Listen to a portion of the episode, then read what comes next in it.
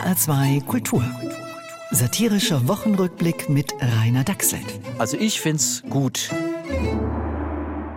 Die gute Nachricht der Woche, das Klima ist gerettet. James Bond fährt im nächsten Film ein Elektroauto. Yeah! Außerdem trinkt er statt Martini vegane Fassbrause. Und er hört Frauen immer erst einmal eine halbe Stunde zu, bevor er ein Kompliment macht. Der Titel ist auch schon bekannt. 007 Jagd Dr. Scheuer. Ja, Bonds Gegner ist der fiese Andy. Der hat einen unterirdischen Dieselgenerator gebaut, um die Weltbevölkerung mit Feinstaub zu halbieren und den Rest in einer gnadenlosen Tempodiktatur zu unterjochen. Bond sucht verzweifelt nach einem Weg, den Bösewicht CO2-neutral zu stoppen. Klingt mega spannend, gell? Heißer Favorit auf die Rolle des Bond-Girls, Robert Habeck. Und nun zu den schlechten Nachrichten. Die Bahn hat dieses Jahr 30 Prozent weniger Gewinn gemacht.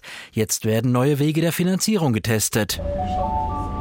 Unser nächster Halt ist Hanau Hauptbahnhof. Sie erreichen auch Ihre Anschlusszüge, wenn Sie uns beim Ausstieg mit einer kleinen Spende weiterhelfen. Eine weitere mögliche Lösung, wenn die Commerzbank abspringt, fusionieren einfach Deutsche Bank und Deutsche Bahn zum größten Geldtransportunternehmen Europas. Ja, manchmal muss man doch out of the box denken, oder? Ebenfalls in der Krise die katholische Kirche. Neulich wollten Gläubige, wie seit Jahrhunderten üblich, den Ring des Papstes küssen. Da zieht er die Hand weg. Begründung, ich will nicht, dass sich irgendjemand mit irgendwas ansteckt. Das hat eigentlich nur Impfgegner gefreut, die haben sich nämlich gedacht, seht ihr, ohne Pieksen geht's doch auch.